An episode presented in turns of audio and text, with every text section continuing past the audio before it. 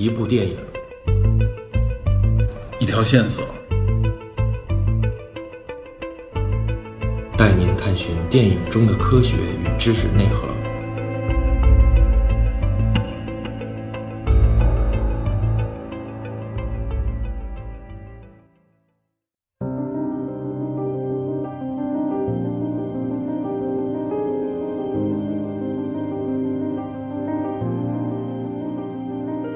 大家好，欢迎收听本期的电影侦探，我是 Peter。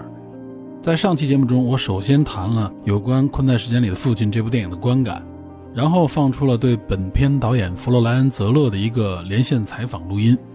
我个人呢非常钦佩泽勒导演所挖掘出来的这个阿尔兹海默症患者的这个视角，令人感动也发人深省。同时呢，我个人认为这也体现了泽勒导演对患者以及对照顾患者的亲人、家庭，包括社会的一个关注。这方面内容呢，也是我想在本期节目里所谈及的其中一个重点。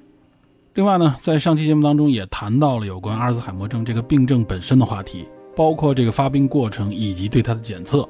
其中有关这个认知状态的测试里边啊，提到了这个 MMSE，也就是这个简易精神状态检查。然后有一些听友就问我有没有这个检查的详细内容。其实呢，在网上就能搜到相关的这些认知测试的内容啊，而且有很多种测试。关于这个 MMC，我在这儿再简单介绍一下啊。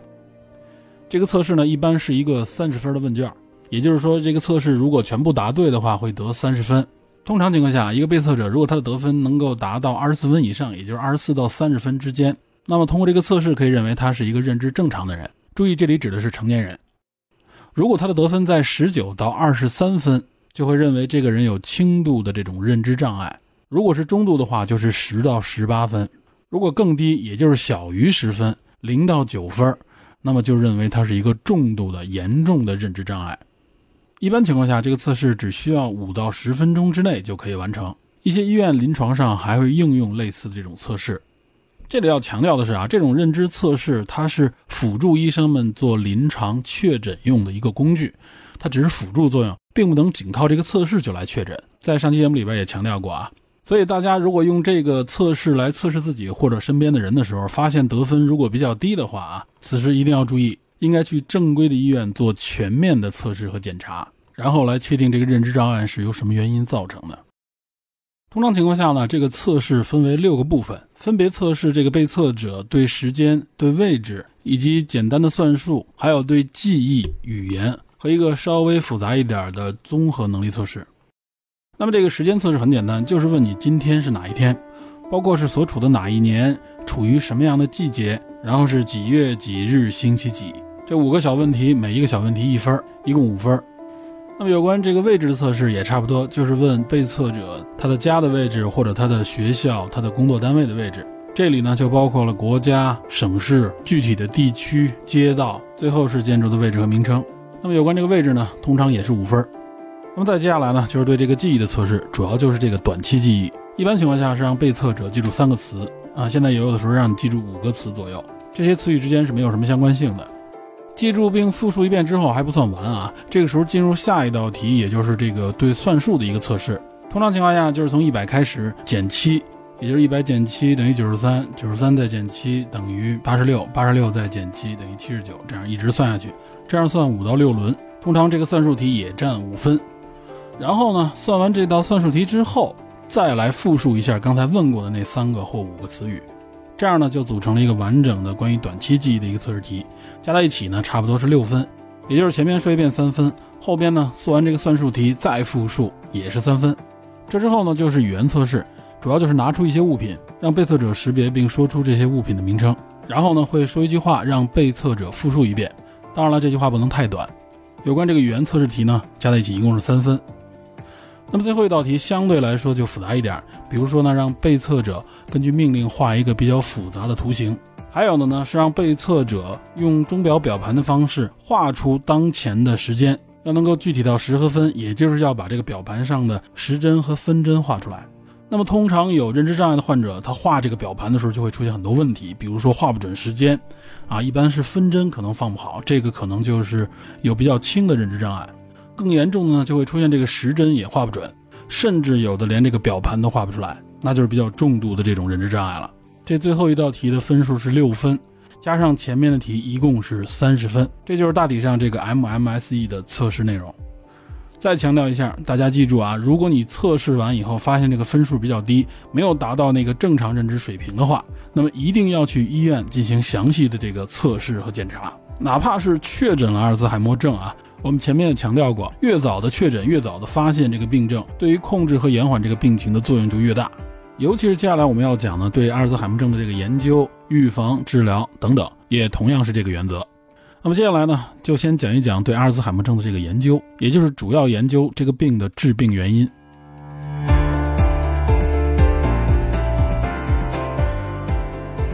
从人类发现这个阿尔兹海默症到现在一百多年的时间，我们至今呢还不能够确认阿尔兹海默症的这个致病机理和这个致病原因，因此学界呢只是提出了若干种致病假说来解释这个病因。其中最为著名、最为主流的一个假说呢，也就是这个 A 贝塔蛋白假说，也叫贝塔淀粉样蛋白假说。这个假说认为，阿尔茨海默症的这个致病原因呢，就是因为这个 A 贝塔蛋白异常的折叠，导致不断的聚集，形成越来越多的这种斑块。这些斑块呢，会阻碍神经突触传递信号，并造成炎症反应，破坏神经元的这种代谢，从而导致神经元死亡。因为神经元不可逆的这个死亡，从而造成了临床这个痴呆的症状。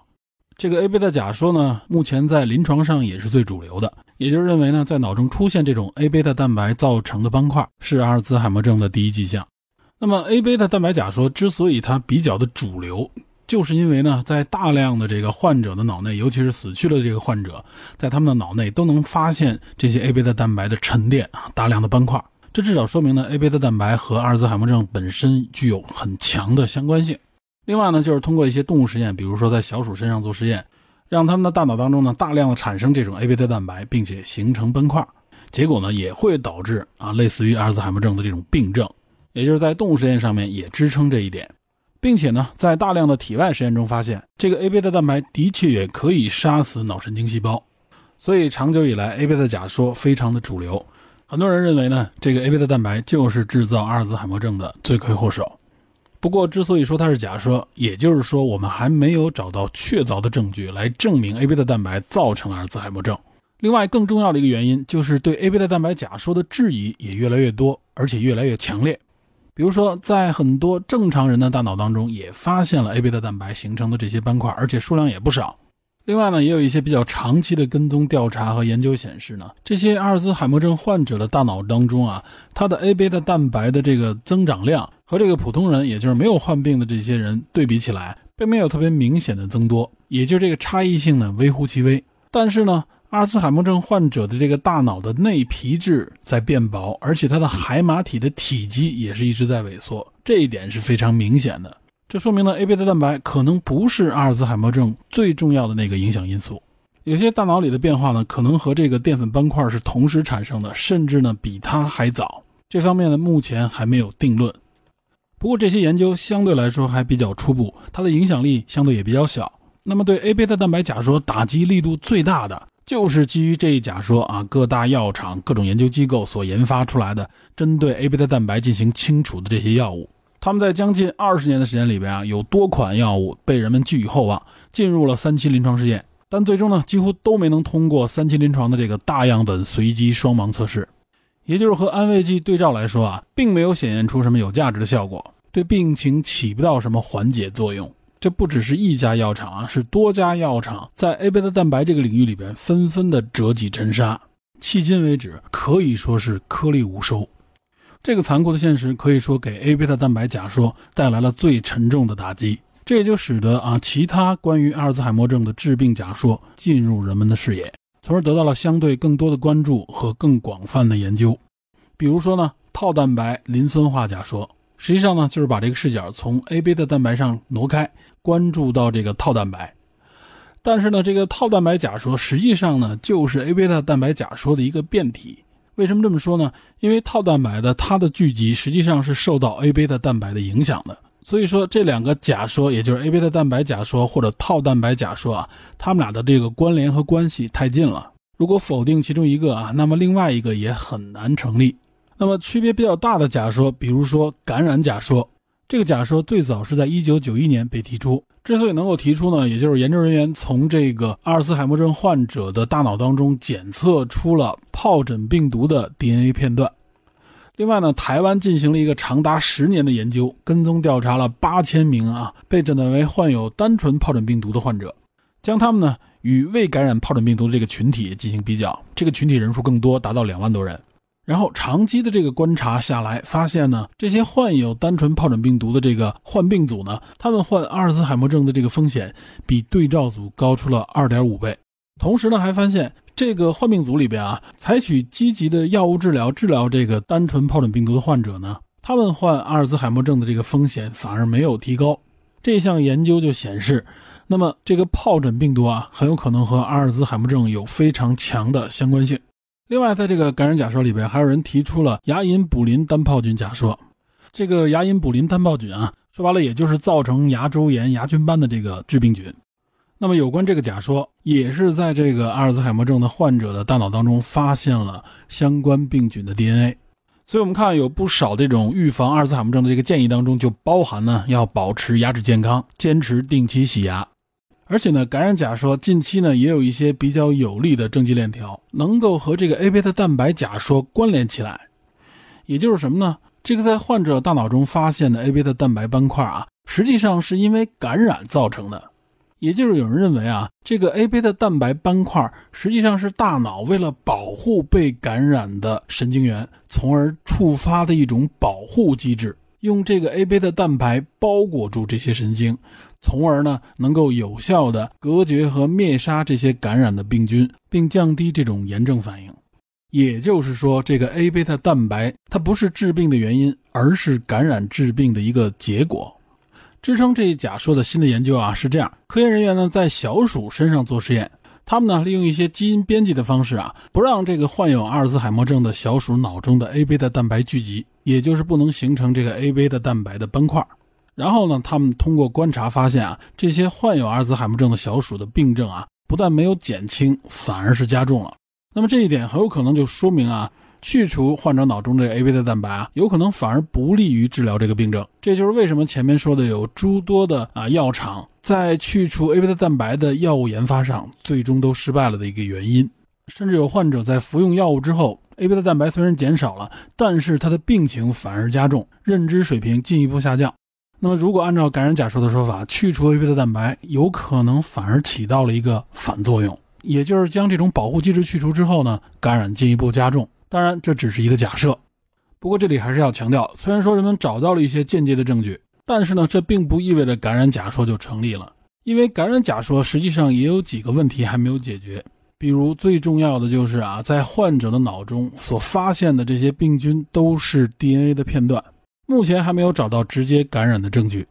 另外，这些在大脑中发现的感染迹象，实际上呢，都是解剖已经死亡患者的大脑里发现的。因为在这个患者即将死亡之前啊，实际上他的大脑已经严重萎缩，他的血脑屏障这个时候的功能也已经严重下降，包括他的抵抗力以及大脑这个排出毒素的能力。所以呢，也许是这个时候才出现了这些病菌的感染，可能并不是之前感染的。因此说，目前还没有找到直接的感染证据，甚至有研究者设立了基金，专门用于奖励能够发现直接感染证据的人。但是显然，目前没有人能够领到这笔奖金。因此，感染之病目前还是一个假说。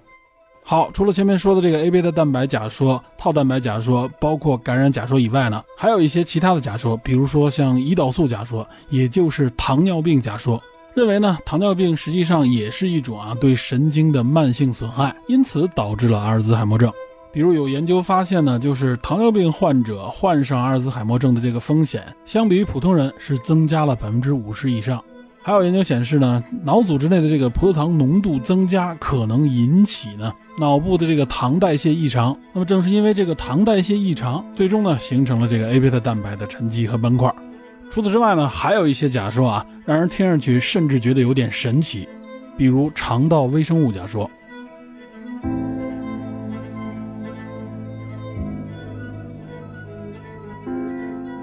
虽然听上去很神奇。但这不是突发奇想，也有其理论基础。也就是在医学领域里边有一个叫做脑肠轴的概念。那么所谓这个脑肠轴呢，说的就是啊人的这个消化道啊，主要指的就是这个肠消化道。肠消化道和大脑之间是有着非常紧密的关联的，因为人的这个肠消化道里边啊是充满了各种各样的菌群。那么现在的医学研究表明，这个菌群呢影响并调控着整个身体里边的若干机能，其中就包括对脑、对中枢神经系统、对内分泌、对免疫系统都有很大的影响。那么近期更有一些研究显示，肠消化道的这个菌群对人的这个焦虑、抑郁情绪也有着很大的影响，甚至包括对自闭症、对帕金森症啊之间也有着很强的相关性。因此呢，也就提出了和阿尔兹海默症相关的这个假说。但是显然啊，这个相关性是有的，其具体的因果关系啊还远没有找到，因为毕竟这方面的研究还比较初步，具体的这个研究啊比远比想象中的还要复杂。那么我国呢，率先在去年啊推出了一款声称可以治疗中期阿尔兹海默症病症的这么一款药物，也就是基于肠道微生物假说推出的这款药物，叫做甘露特钠，也叫九七一。不过，我相信稍微关注这方面信息的人应该知道啊，这个甘露特钠或者说这个九七一争议非常大。那么去年有关它的这个学术争论啊，在国内也是吵得沸沸扬扬，甚至在有些学术论文方面也被揭出有学术造假的嫌疑。包括推出这款药的这个公司啊，原来也有一些劣迹。详细内容呢，我就在这不赘述了。感兴趣的听友可以在网上去查，很方便找到。但不管怎么说，这个假说是否成立？这个药物是否有效，其实还有非常长的一段路要走。所以现实是呢，目前在世界上啊，能够被批准上市应用到临床的这些阿尔兹海默症药物非常的有限，而且目前能够使用到的这些药物，几乎都不是建立在前面我们所介绍的这些假说的基础上所研发出来的，而是另辟蹊径，绕过还未明确的这个病理原因，寻找到的一种间接解决方案。这个解决方案就是利用某种方式激活和保持大脑的活跃程度。从而在某种程度上对抗和抵消阿尔兹海默症所带来的这个认知损伤。具体说，就是提高神经元之间神经递质的这个水平。比如呢，通过抑制这个乙酰胆碱酯酶，因为这个乙酰胆碱酯酶啊，它的作用是分解这个乙酰胆碱。乙酰胆碱就是脑部神经元之间的这个神经递质。那么通过抑制这个乙酰胆碱酯酶啊，也就是来减缓对乙酰胆碱的这个分解。从而呢，可以说就是用这样的方式来延长和加强脑神经之间传递的这个信号，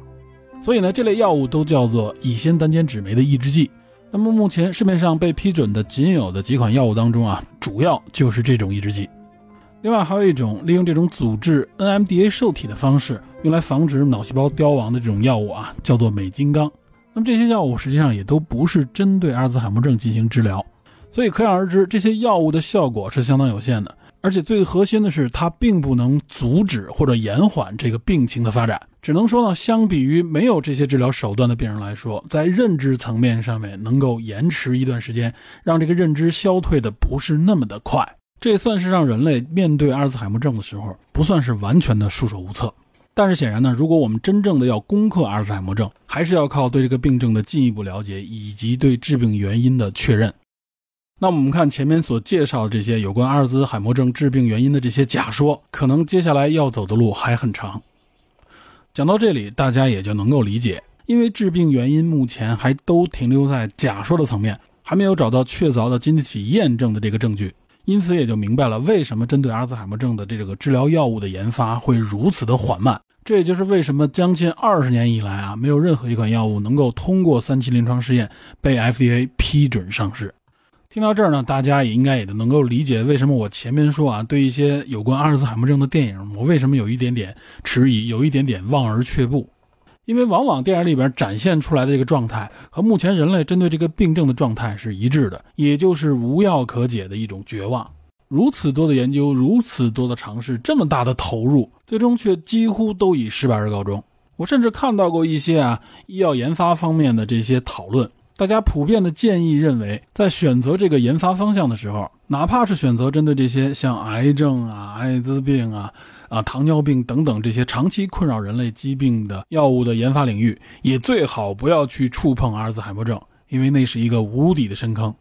这就可想而知，攻克这个阿尔兹海默症是有多么的难。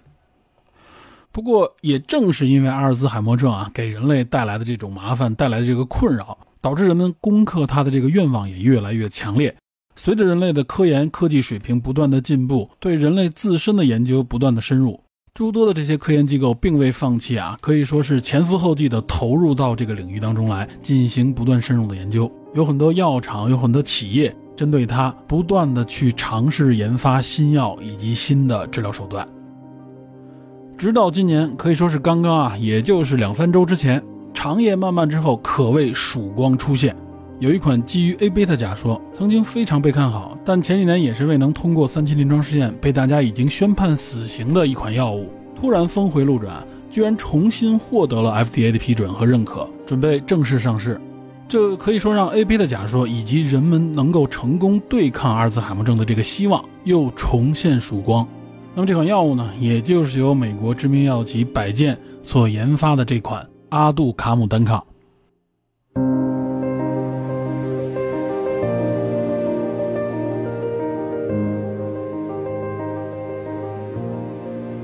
这个阿杜卡姆单抗是百健公司推出的一款以这个 A 贝塔蛋白为靶点的人源化单克隆体药物。简单说呢，就是激活大脑中的这个免疫系统，来定点的清除 A 贝塔蛋白。这款药物呢，当初是在2016年的九月啊，被 FDA 批准进入第三期临床试验。那么有关这个药物的研发啊，实际上最早是在2007年11月。百健呢是从瑞士的一家叫施利伦的生物技术公司获得授权，来对这款药物进行进一步的合作研发。那么这家瑞士公司呢，实际上最早是和苏黎世大学合作进行研究，发现了这个针对 A 贝塔蛋白的抗体。那么直到二零一六年的九月，FDA 呢正式批准这个阿杜卡姆单抗进行三期临床试验。实际上此时呢，这个阿杜卡姆是跳过了二期临床试验的。这可能也间接体现出来了，无论是业界还是这个审核部门啊，对这款药物都寄予厚望，同时呢，有一种迫切的需求，希望加速它的审核。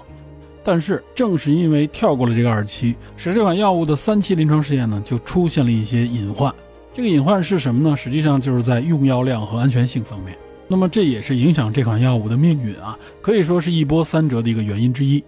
百健公司呢，在三期临床试验的时候呢，就启动了两项，也有一说是三项啊，同时进行的三期临床试验，这个规模还是相当大的。之所以这样做呢，可能也就是考虑到有关这个药量，包括副作用方面的研究。但是呢，到了二零一九年的三月，这个阿杜卡姆三期临床试验啊，被第三方的专家观察小组彻底叫停。原因呢，就是经过一段时间的观察，发现呢，没有得到能够支撑这个试验继续进行下去，有利于患者的结论。说白了呢，综合来看和对照组相比，这个药没什么效果。这其实和当时的一大批基于 A 贝塔蛋白所研发的这些药物的命运是基本一致的，都没能展现出效果来。当时的业内可以说是哀鸿一片，A 贝塔蛋白假说也是受到了最严重的质疑。但是这个百健公司啊，并没有放弃。他呢，则是采用了一种回顾性分析，也就是对他同时进行的这个多项实验当中，他发现了有一组啊实验数据还是相当可观的，而且证明这个药物有效。虽然说这个结论和其他相同的试验完全冲突，也就是说这个药物体现出来的这个效果啊，得到了两个完全不同的结论，但是百健公司仍然认为这个实验结果是足以支撑他们这个药物上市的一个理由。同时，他们也强调，只要更早的对这个患者实施干预，并且加大用药量，就可以起到相当的效果。结果呢，到了二零二零年的七月，在和 FDA 的第四次沟通会议当中，百健公司又提交了一些数据。于是呢，在二零二零年的八月，FDA 呢就正式宣布对百健公司的这款药物启动优先审批程序，使得这款药呢可以说是经历了一次起死回生。但这还不算完，到了二零二零年的年底啊，在公开的这个审核会议上面，很多专家都给出了一个反对的意见，也就是不同意这款药物上市。这在去年年底、今年年初的时候，也受到了媒体的广泛关注。当时大家一度认为啊，本来算是找到了一线生机，有了曙光，结果一下又被打回原形。那么，直到今年的六月七日，FDA 呢正式通过了这个加速审批程序，批准了这个阿杜卡姆单抗的上市。不过，当然还有附加条件，就是要做四期的临床试验。说白了呢，就是对这个上市的药物进行更大范围的这个跟踪和审核。如果这款药物呢不能达到预期的效果的话啊，随时有可能取消它的上市。所以这样看下来，这款药绝对可以说是一波三折，命运多舛。而且至今呢，业内对这款药物的这个争议非常的大。有些国内的朋友呢，就将它比作啊美国版的九七幺，但实际上我认为这两者之间还是有本质区别的。九七幺的问题啊，是涉及到包括在他的这个论文的基础研究以及一些数据和结果方面被人质疑造假啊，这方面有很多的争议，比如出现这个著名的所谓图片误用。那么阿杜卡姆的这个相关数据本身没有任何问题，他没有造假，只是对数据的结论啊，大家有不同的看法，这一点就非常的复杂。FDA 给出的最终结论呢，是认为这个阿杜卡姆单抗啊。综合来看，它能够给患者带来的收益超过了这款药物的风险。那么，据说 FDA 呢得出这样的结论，实际上有两个原因。一个呢，就是在这个实验当中啊，我们前面说的有一组数据是显示它有效的。这组数据呢，实际上是等于是使用了高剂量的药物，然后根据统计带来了临床上啊百分之二十二的这种认知改善。如果其他几项同时进行的实验都是这个数据的话，那板上钉钉上市没有任何问题。但是前面我们也说了啊，其他几项类似的实验就是几乎看不出来带来任何改善，所以这里边也就涉及到了这个用药的数量问题，也就是前面我们说的啊，和这个二期临床试验息息相关。他跳过去了，果不其然，在这一点上面就出现了问题。另外一个让 FDA 啊审核通过的原因，也就是呢，无论是在哪一组的实验当中，各项的三期实验当中啊，都确确实实明显的使得患者脑中的这个 A 贝塔蛋白斑块大量减少。也就是在消除 A 贝塔蛋白方面啊，这个药物的有效性是非常明确的。但是至于它能不能够带来认知改善，这一点争论非常大。另外还有一点就是很多专家不支持批准上市的原因，就是它的副作用。这实际上也跟跳过二期临床有关，因为发现呢，尤其是在这个患者当中啊，如果携带这个 APOE E4 基因突变的这个患者啊，前面我们也介绍过啊，这个 E4 基因突变，它的患阿尔兹海默症的这个几率就会变得很高。带有这个基因突变的患者呢，就更容易出现脑水肿这样的一个副作用现象。那么普通患者呢，也有百分之四十左右啊，在这个高剂量组里边出现了脑水肿的副作用。但是大部分呢，很快就会消除。尤其是相对前后的一些其他药厂提供的药物，阿杜卡姆单抗相对于这些药物显示它的副作用更小一点。所以呢，在这方面也成为了争议的一个焦点。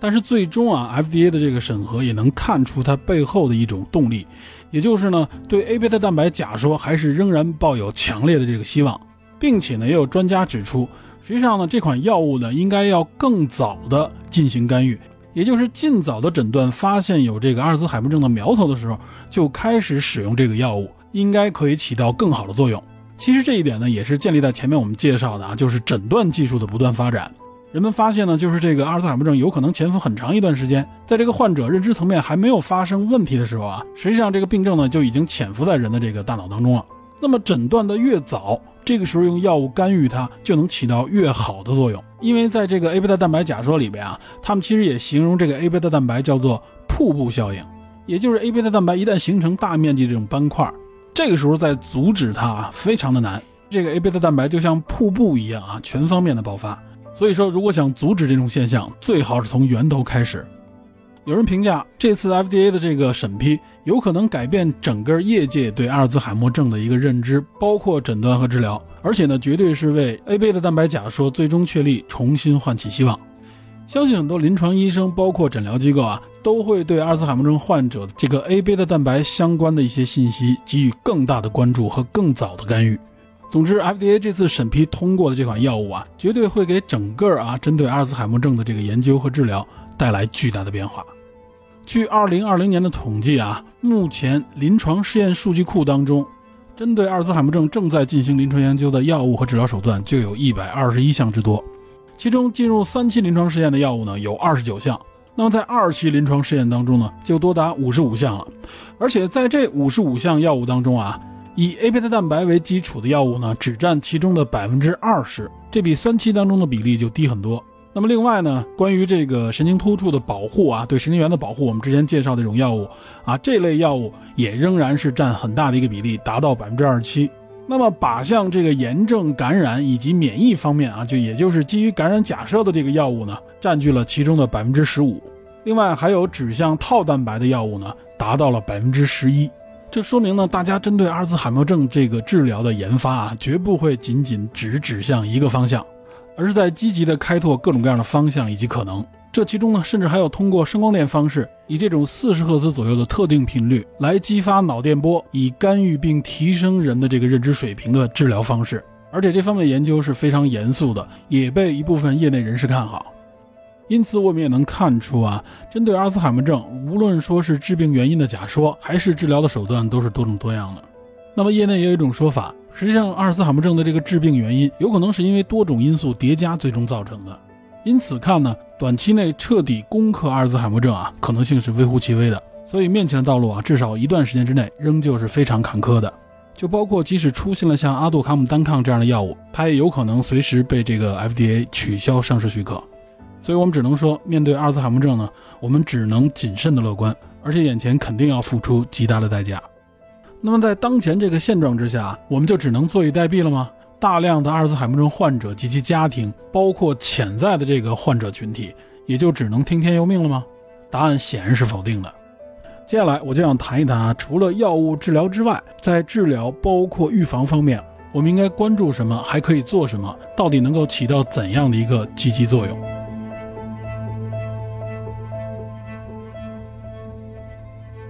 那么接下来要讲的这部分呢，包含了三个层面。首先是预防，其次呢是药物治疗之外的一些辅助性的干预和应对方式，还有呢就是针对阿尔兹海默症病人的这个看护。首先呢，我们先来谈谈这个预防。其实呢，前面在介绍阿尔兹海默症以及各种致病假说的时候啊，就涉及到了一些预防需要去参考的内容。那我们应该如何预防呢？其实非常简单，首先就是一个良好的生活习惯。其实，良好的生活习惯是预防各类疾病的一个前提。那预防阿尔兹海默，我们应该怎么做呢？这里就包括了作息、饮食、运动，以及一些有针对性的所谓健脑。那么，这个作息呢，其实主要说的就是跟睡眠相关的内容。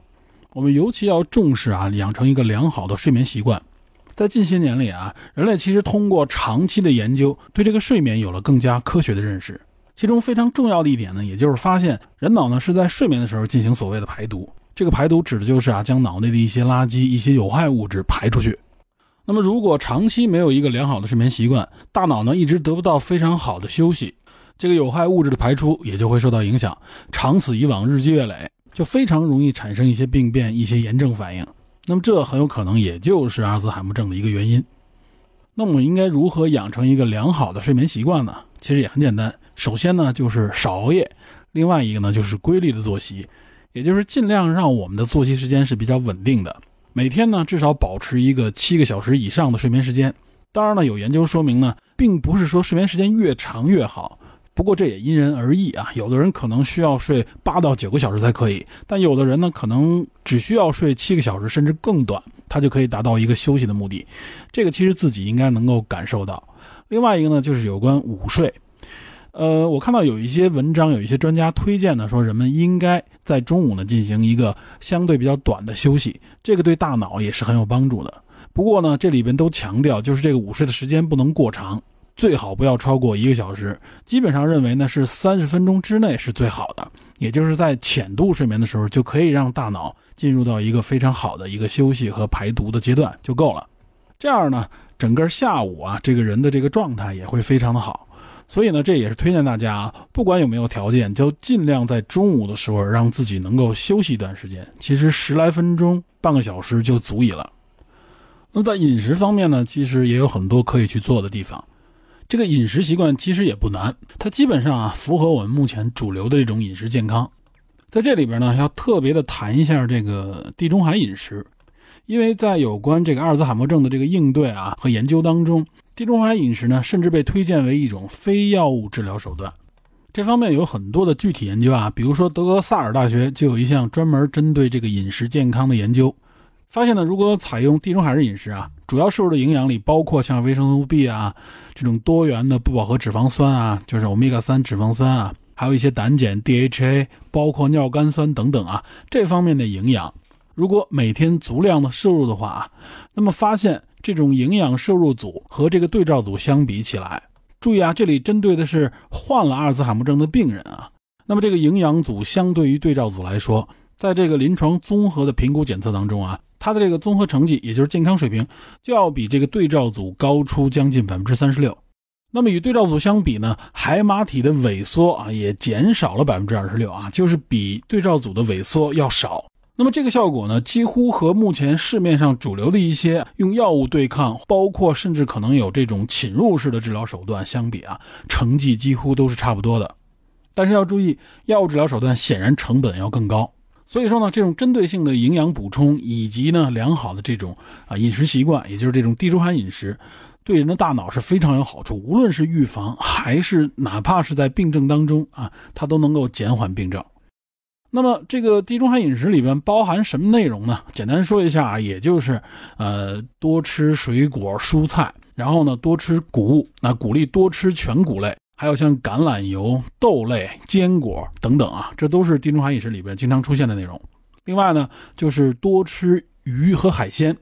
要求呢至少每周要吃上一次。同时呢，奶制品还有奶酪之类的这种食品就要适量，不能太多。另外呢，红肉和甜食就要少吃。实际上呢，这些和我们目前主流的一些健康饮食基本上也能够对照起来。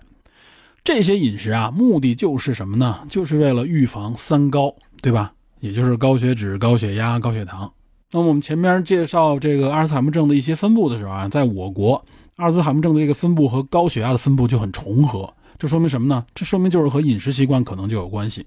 另外还有一点要注意的呢，就是我国的这个饮食结构里边啊，目前因为可能我们的这种文化习惯也好，或者说我们长期的这种啊农作物习惯积累下来，就是我们吃的这些主食啊，尤其是高碳水的这个食物过多。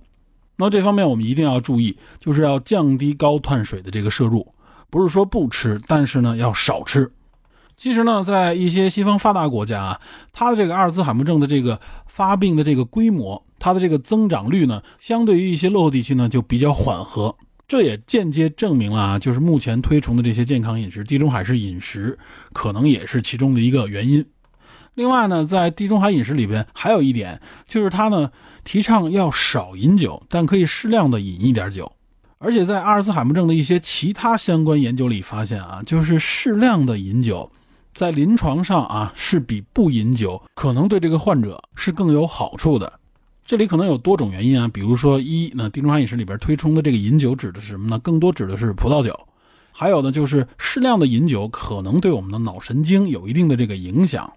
另外还有一个原因就是饮酒往往是什么呢？往往和我们的心情相关。尤其是在啊地中海饮食这种结构里边啊，西方人喝酒的时候啊，更多的时候和这个社交有关。他们一般都会去酒吧里边啊，或者说在一些社交的场合里面饮酒，这间接上等于是增加了一些社交，这其实对大脑也是有好处的。所以呢，记住这里边啊是少饮酒，不吸烟啊，吸烟肯定是被禁止的。无论在各国的这个健康建议当中啊，无论针对任何疾病，都没有说鼓励你吸烟的。那么有关这个饮食啊，还有一种说法，其实呢，认为这种饮食啊，实际上就是一种什么呢？就是提供了一种食源性的乙酰胆碱酯酶抑制剂。我们前面也介绍了，在目前上市的啊，针对阿尔兹海默症的一些药物当中，主流的就是这个乙酰胆碱抑制剂。说白了，它就是为了刺激我们的大脑活动，能够保持一定的活跃度。那么有研究就认为，这个饮食实际上起到的作用就和这个抑制剂是类似的，这些食物也能够起到一种啊食源性的乙酰胆碱抑制的作用。好，那这就是饮食。那么说完饮食呢，我们再说一说运动。运动可以说就是老生常谈了啊，因为人类的健康生活肯定是离不开运动的，运动绝对是健康的一个重要基础。保持运动也是在预防三高，也包括预防这个糖尿病。同时呢，运动肯定是对我们的大脑也有好处的。这分两个层面啊，一个层面就是一些运动本身就会激活我们的大脑，刺激我们的大脑，让我们的大脑更健康。另外一方面呢，如果我们每天都有运动的习惯，实际上呢，它换来的是什么呢？也就是我们的睡眠质量会更高，对吧？因为你白天运动了，做了一定的消耗，那么换来的呢，就是你相对能获得一个更好的睡眠。所以说，适当的运动啊，对我们的身体绝对是有百利而无一害的。那么生活习惯里，除了包含作息、饮食、运动这些基础以外呢，还有一些我们要注意，就是呢，如果我们想保持我们的大脑健康，首先是要多思考、多学习，另外呢，要增加我们的社交。有非常明确的统计显示，也就是高学历人群啊，相对于低学历人群，患阿尔兹海默症的这个比例就会低一些。这可能就是跟啊经常使用大脑、锻炼大脑有关，也就是学习和思考。实际上，确确实实对我们的大脑健康非常有好处，多用一用是没有害处的。另外呢，就是社交，社交也是有多种好处的，因为在社交过程当中，我们通过交流啊，对吧？我们会刺激我们的大脑变得很活跃，因为交流嘛，就是一种信息交换。这个时候呢，会激活我们的大脑。另外呢，社交也可以防止我们呢陷入一些抑郁啊或者焦虑的情绪，对吧？因为也有明确的研究证实啊，就是抑郁、焦虑啊这些情绪，尤其是抑郁症，会对我们的大脑有明确的损伤。这个损伤呢，实际上也会导致阿尔兹海默症。如果在阿尔兹海默症当中啊，那么抑郁情绪实际上呢，也是病情恶化里边的一个重要原因。也就是说什么呢？我们面对这些阿尔兹海默症患者的时候啊，我们也要防止他们跌入到这些情绪里边。尤其是这些患者是特别容易陷入到这种情绪当中。无论说是周边社会对他的这个反馈，还是他知道得这个病以后自己的这个心理，所以积极的交流，带他们到户外啊，多和别人社交，对吧？多和他们沟通。这些对阿尔兹海默症来说都是非常重要的，无论是预防还是治疗。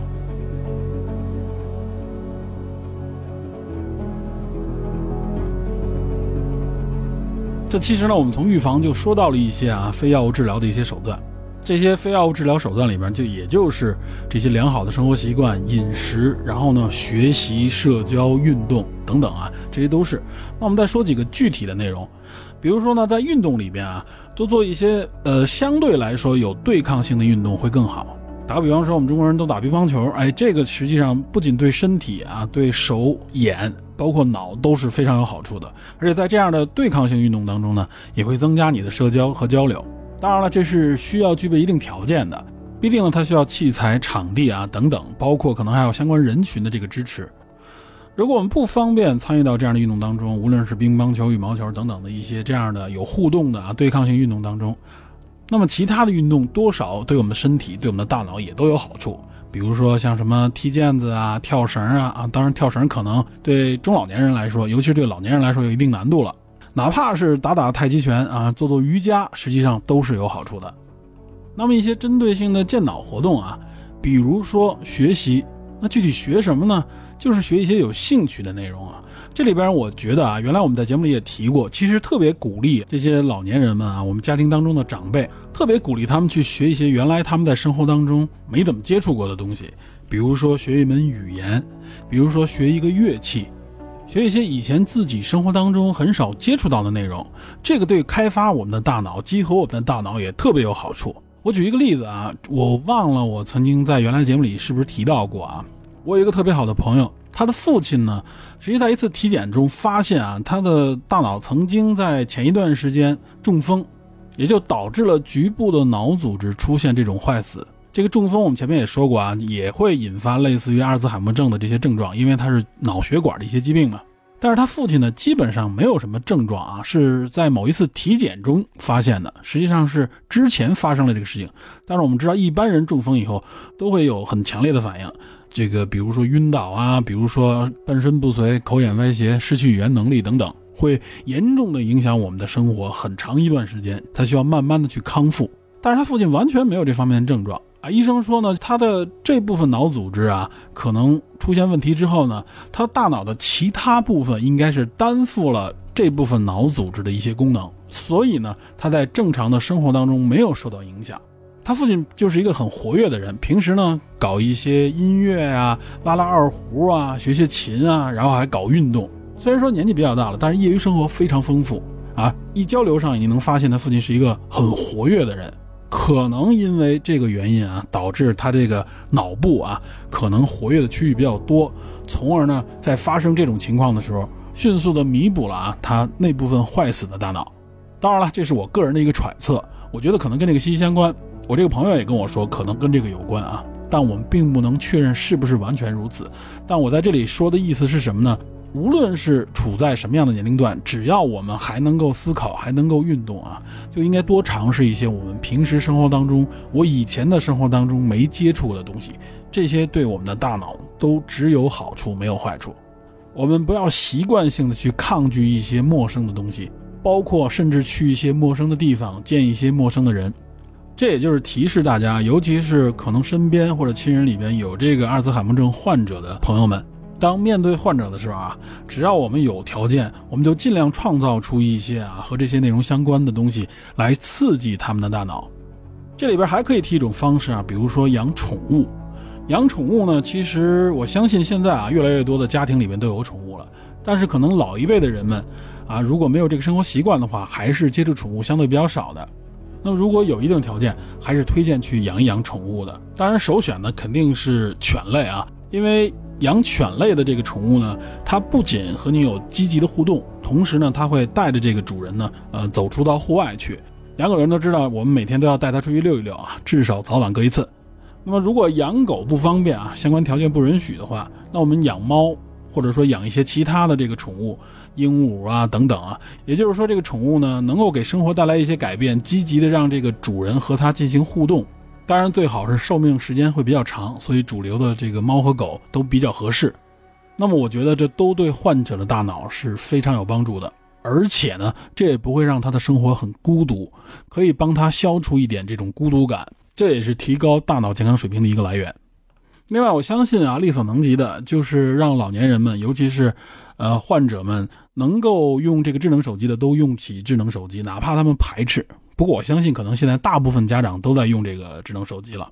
一方面呢，会增加他们的这个社交啊，通过微信啊，通过其他的一些社交软件和亲人和朋友们之间增加这个社交。另外一方面呢，也可以让他们多玩一玩一些游戏，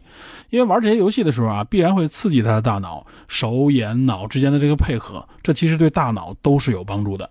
当然，如果有条件的话，我们不局限在智能手机上面，如果能有一些其他的啊这种游戏类设备，无论是电脑的还是电视类的这种游戏机，也同样有好处。那么如果有这种体感类游戏，那就更好了。我记得好像有报道，应该是去年看到的啊，就是任天堂推出过一款益脑游戏。据任天堂自己说呢，这款游戏啊，就对阿尔兹海默症是有好处的。虽然说这方面可能没有坚实的研究基础，但我认为啊，就是尤其是任天堂类的这个游戏，它有很多这种体感游戏啊，它的这个综合刺激水平一定是非常高的。但是我相信啊，如果直接让这个患者或者老年人去玩这类游戏，其实很难。这实际上也就是需要这个患者的家人付出更多的这个关注和努力。那么有关这方面啊，也就是我接下来要谈的，也是本期内容的另外一个重点，就是有关这个阿尔茨海默症的看护。那我谈这个看护，并不是说你应该怎么样去看护他，更多的呢，我是就是想谈一谈，我们应该关注担负着啊看护阿尔茨海默症患者的这些家庭和人们。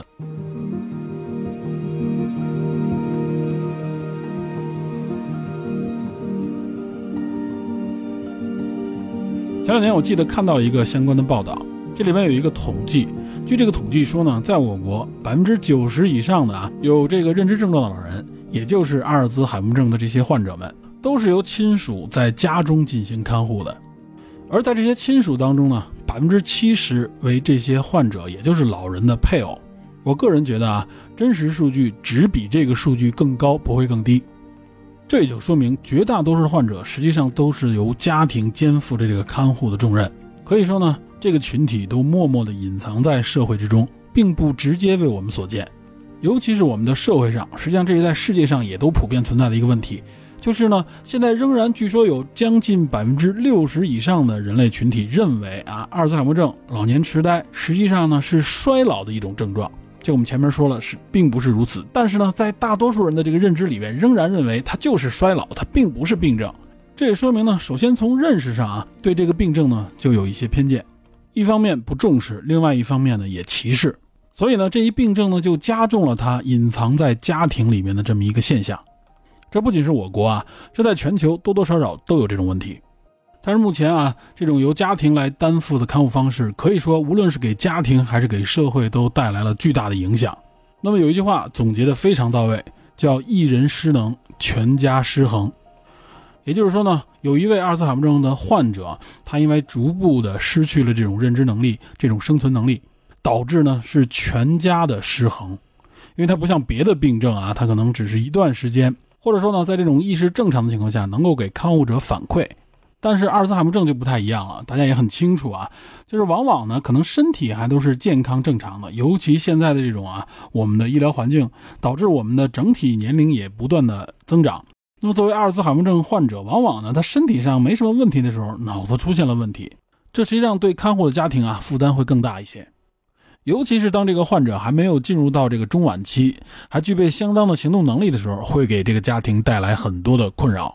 这一点啊，我们在《困在时间里的父亲》这部影片里面就能看到。我们前面也说了，因为性格改变，因为他认知方面的这个问题，所以呢，会给看护者带来很大的压力。比如说走失、性格变化、变得易怒啊，容易和家里产生矛盾。无论是在现实当中，还是在这些电影作品当中啊，我们都能看到阿尔茨海默症给家庭、给亲人带来的这种压力。前几年，日本有一本书叫做《妈妈对不起》，作者呢是这个松浦进也，他实际上是一个记者。主要呢是写一些科技啊、经济相关的一些内容。他这本书呢，实际上是记录了他母亲患病的这么一个过程，前后呢差不多有一千天。因为作为儿子呢，虽然是人到中年，但是呢一直单身，所以就肩负起了看护母亲的这个责任。那么整个这个记录呢，非常的细腻，非常的真实。里面呢，主要就是作者本人他的一个心路历程，可以说是吸引了很多读者，号称呢感动了全日本。这本书应该在国内也有出版。名字叫做《妈妈对不起》，Okasan Gomen，呃，不是对不起妈妈啊，对不起妈妈好像是一本这个推理小说。他呢，就是从他母亲发现存折找不着了，找他去问这件事儿上啊，重复了几次，他发现他妈妈这个脑子出了问题。从这儿开始就记录了他和他母亲互动、照顾他母亲的这段时间的一些故事。我们从这本书的目录里边啊，就能看出作者啊经历的这个压力和心酸，以及呢几乎崩溃的这个情绪。我们也就知道啊，照顾阿尔兹海默症患者这些亲人们啊，这些家属们，他们到底经历了什么？比如这个第二章的名字叫做《阿尔茨海默病》啊，我好得很，母亲的坚决抗争。第四章痛失家政主权，母亲视我如外敌。第五章看护的压力，崩溃的边缘。第七章母亲张口就说不去，初次前往机构前的对抗。第十章你了解自己母亲的内衣吗？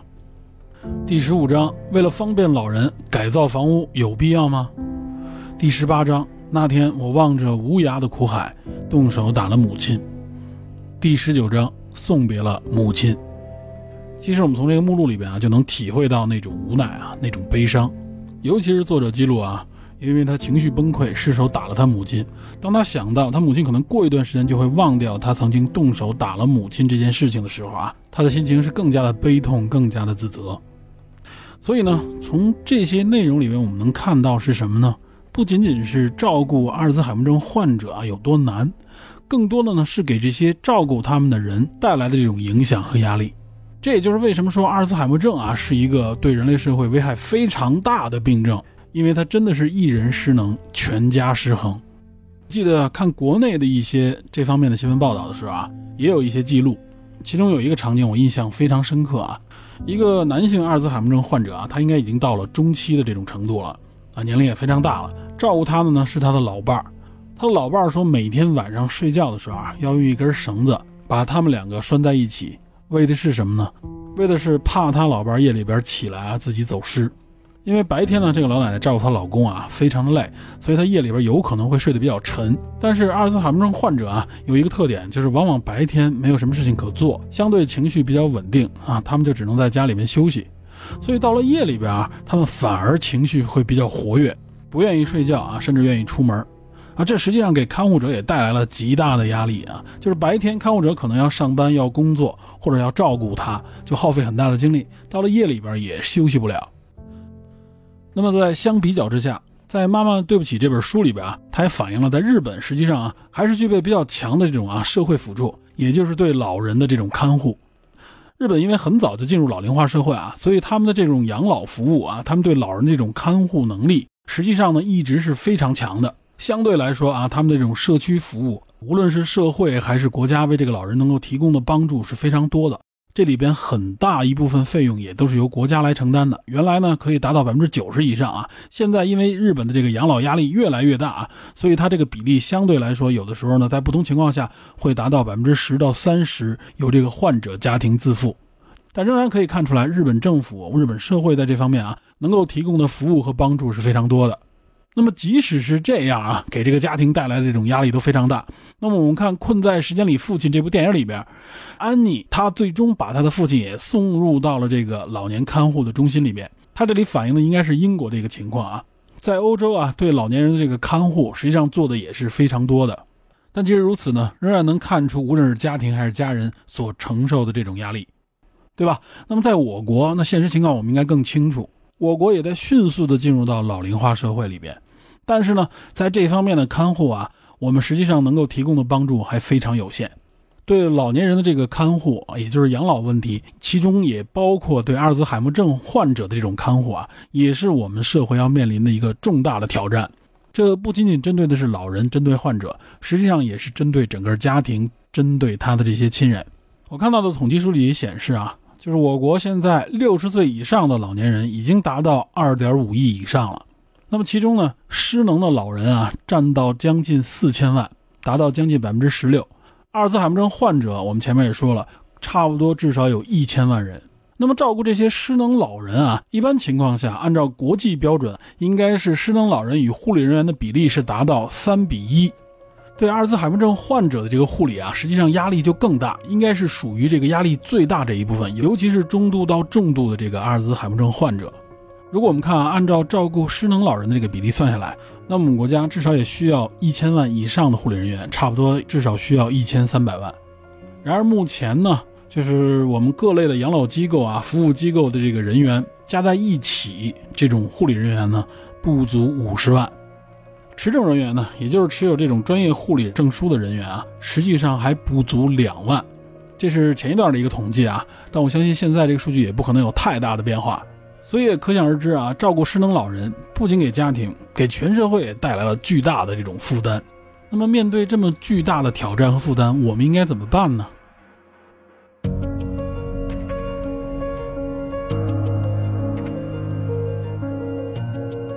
那么全球，包括联合国，也包括我国啊，都提出了自己的一些应对策略和方针。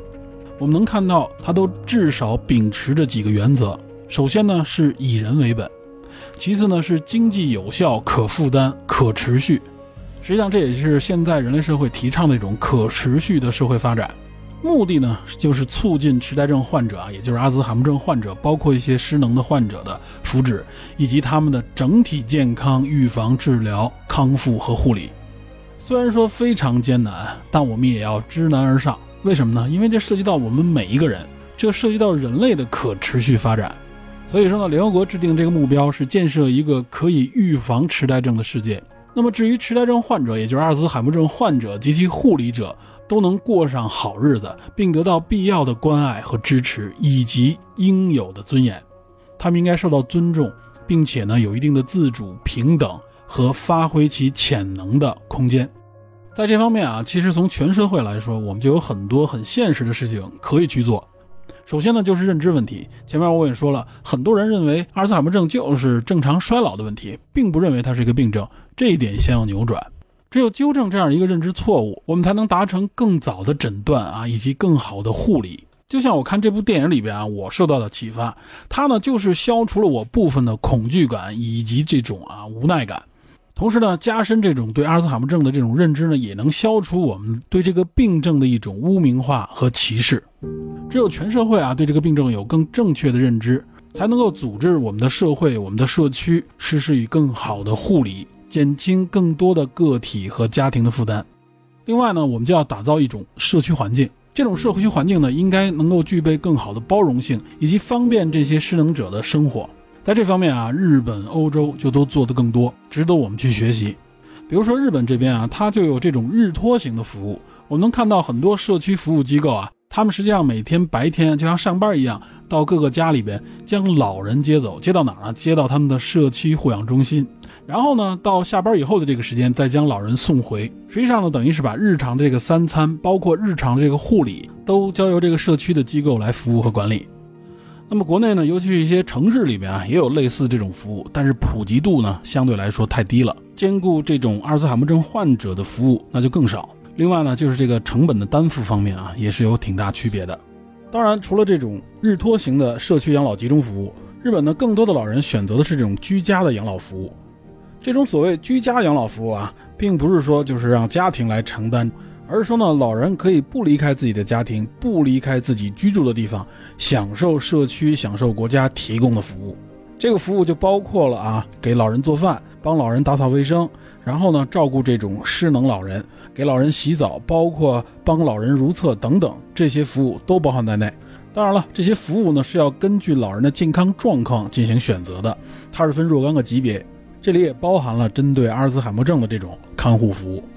同时呢，这些服务里边还包括啊对家庭的改造，比如说改造成更方便老人居住的这种装修，甚至包括为老人购买轮椅、购买拐杖等等啊这些必要的辅助工具。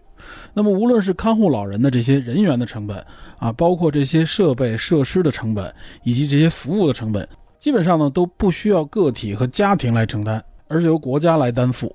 啊，这也是一个福利型国家啊必须要做到的一个内容之一。当然了，日本在这方面做的是尤其的好。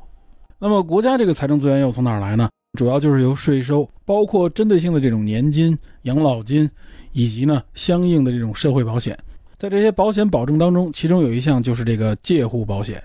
在日本呢，四十岁以上的这个工作者啊。他专门要交一种介护保险，这个介护保险实际上就指向啊，针对老年人的这种看护。那么支付这个保险金和其他的这种保险啊，以及养老金类似，就是个人出一部分，企业出一部分，政府出一部分，比例呢差不多各占三分之一。作为一个普通的工作者，他从四十岁开始缴纳这个费用。通常情况下呢，到六十五岁以后就可以正式的来享用这种介护服务了。但如果未满六十五岁啊，比如说在四十岁到六十五岁之间。他如果被确诊患有一些啊介护范围内的疾病，其中就包含阿尔兹海默症，那么也就可以申请提供这个介护服务。这个介护服务里边就包含我们前面说的这些各项服务内容。这些服务内容的成本呢，政府基本上是要担负百分之九十左右。有一些内容呢啊，这个个人支付的比例可能稍微高一点，最高也不会超过百分之三十。那么这个介护保险制度呢，实际上在日本也是实行了有二十多年。可以说是大大的减除了啊这个家庭的负担以及个体的负担，使得日本国民呢基本上全员可以享受一个老有所依的社会生存环境。那么提供这个介护服务的主要的呢就是这些专业的、经受过培训的这些介护服务人员，另外还有社区的一些志愿者们提供服务，以及社区周边的一些企业，包括一些像便利店里边的送餐员等等啊，他们都会组成一个介护的服务网络。比如说便利店的这些送餐员。他们呢也会通过送餐的服务呢，顺便呢来了解老人的这种健康状况。这项服务的背后呢，政府也要支付相应的成本。所以呢，日本为老人们提供的这种啊，无论说是日托型的这种养老介护服务，还是这种居家的介护服务，都是相当完善的。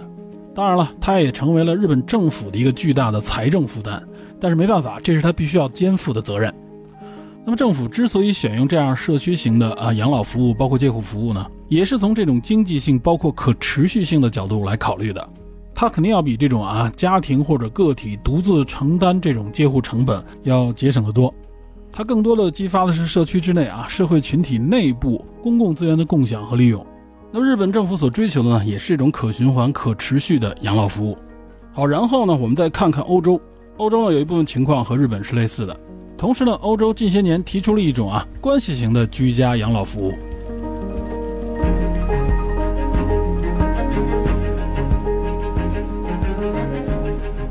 那么，什么叫关系型的居家养老服务呢？它和普通的这个居家养老服务的区别在于，它呢这种服务的人员和包括这个机构，要和这个被服务的老人和家庭建立一种啊亲密的关系。使得他们提供的这个服务呢更人性化，也更根据每一个家庭不同的需求来定制。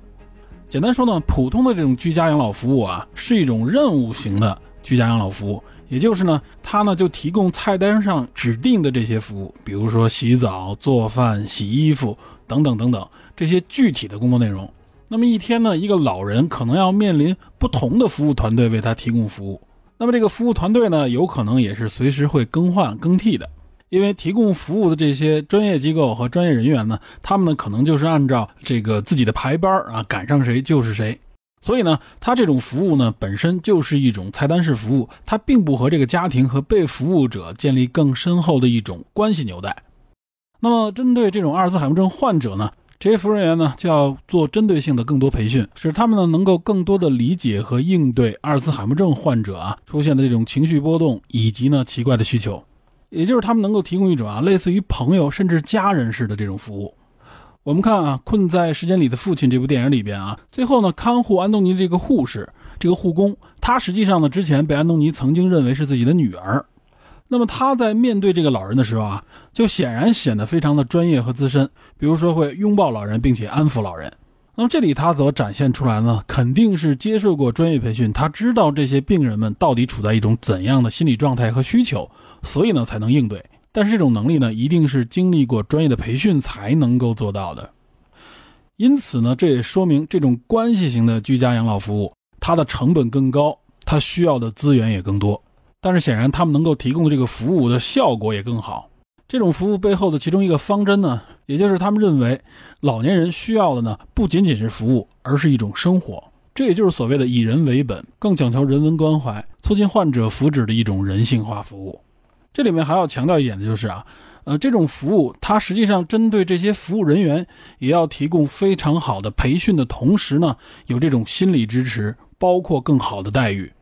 也就是发挥这些服务人员们他们自己的主观能动，而不是让他们像完成任务一样的啊机械的去完成这些任务。因为尤其是服务于阿尔兹海默症患者，实际上要承受非常大的这种心理压力，对他们的心理提供保护和疏导，这其实也是在促进他们能够提供的这个服务质量。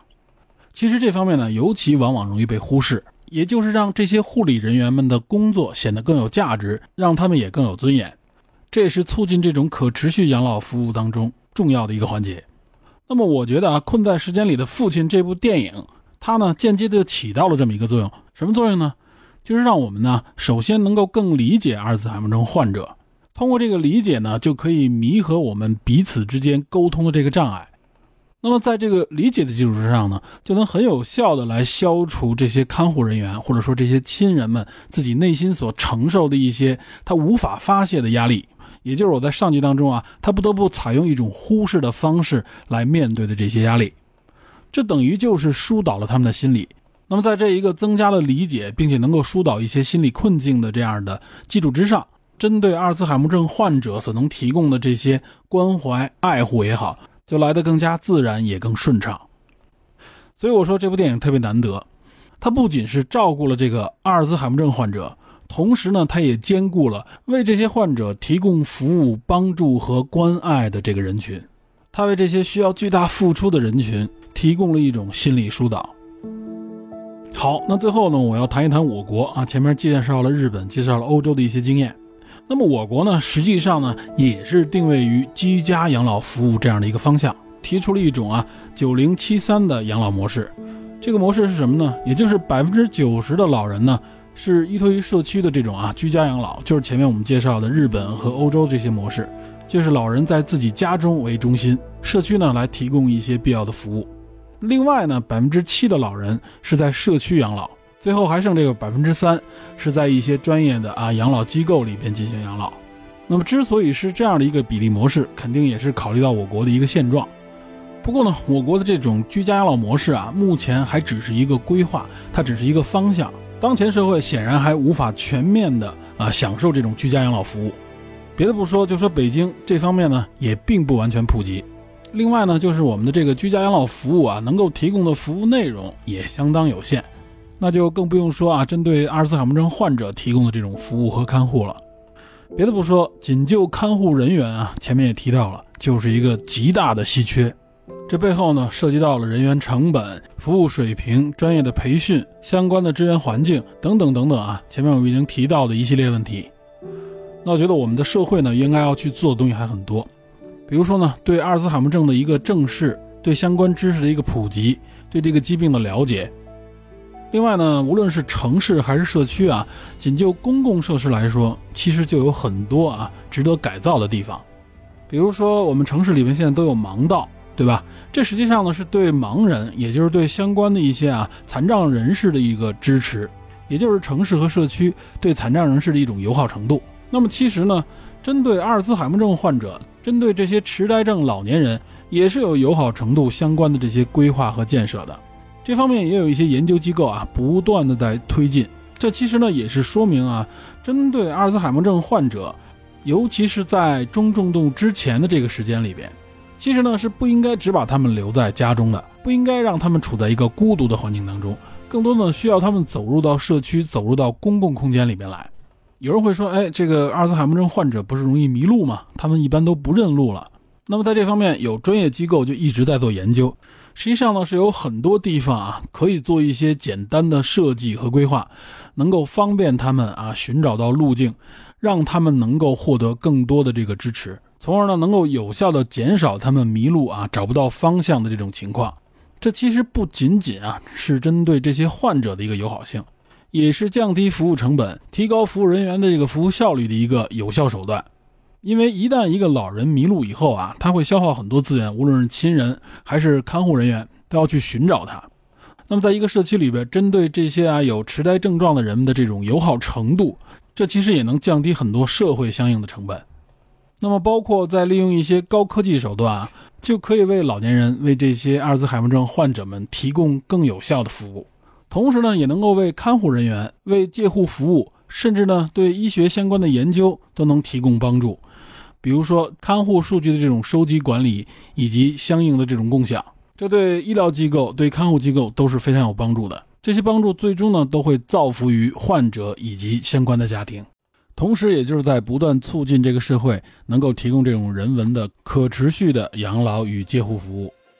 当然了，涉及到养老，涉及到这些福利，其实呢是一个非常复杂的问题。那么以后有机会呢，我们可以再从别的角度去谈一谈这方面的内容。这次呢，只是针对阿尔兹海默症来聊聊介护相关的这些话题。其实所涉及到的这些内容呢，还非常的浅显。